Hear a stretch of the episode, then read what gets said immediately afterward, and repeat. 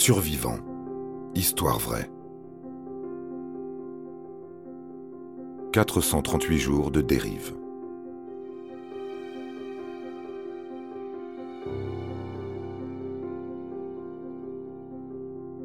On connaît tous l'histoire de Robinson Crusoe. Naufragé sur une île déserte qui a dû trouver le temps bien long. Pourtant, il y a pire que la solitude sur une île. Il y a l'histoire de cet homme qui a dérivé quasi seul sur une barque de 7 mètres pendant plus de 14 mois. Il a lutté contre la faim, la soif et la folie. C'était une question de vie ou de mort.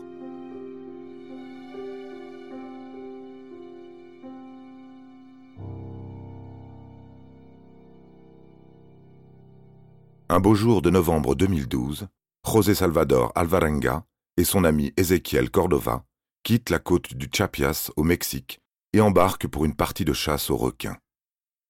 Leur embarcation est rudimentaire, mais Alvarenga est un pêcheur aguerri. Après une journée de navigation, un orage éclate.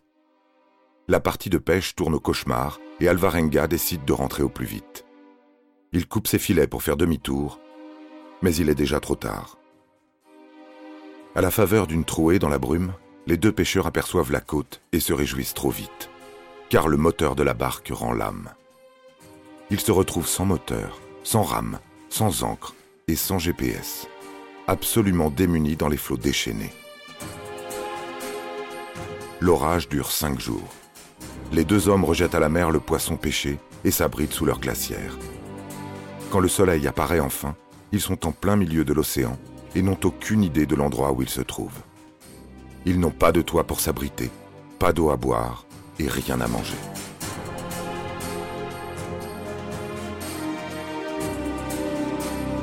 Alvarenga parvient à attraper des mouettes et même des poissons à main nue en s'allongeant au bord du bateau. Ils mangent des méduses qui leur ravagent la bouche et la gorge. Ils boivent du sang de tortue et leur urine, car il ne pleut que très rarement. Parfois, l'océan leur procure des déchets mangeables, et même des bouteilles en plastique qu'ils conservent précieusement pour stocker l'eau de pluie. Mais ils dérivent toujours. Au bout de deux mois, Ézéchiel Cordova montre des signes de folie, puis il cesse de s'alimenter et se laisse mourir. Pour ne pas devenir fou à son tour, Alvarenga garde le cadavre de son ami près de lui et lui parle. Puis il le jette à la mer. Il est désormais seul au milieu de l'océan. Les cargos qu'il croise ne l'aperçoivent pas. Il prie, s'imagine une vie idéale et pense à sa famille qu'il espère revoir. Après 14 mois de dérive, il distingue une île au loin. Il n'y a aucun moyen de s'en approcher. Les courants pourraient même le faire dériver au large. Mais la chance est enfin avec lui. Il approche d'une plage, se jette à l'eau et touche enfin terre.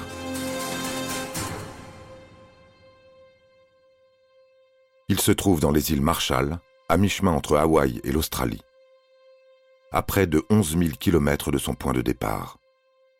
Il est porté disparu depuis 438 jours.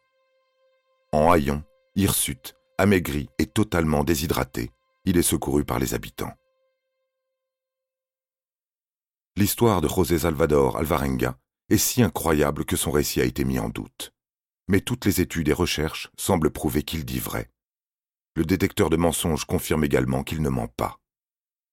Le pêcheur salvadorien a donc bien passé 14 mois à dériver dans une simple barque sur l'océan Pacifique, et il s'en est sorti vivant.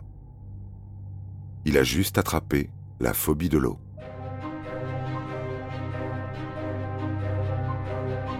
Vous avez aimé cet épisode?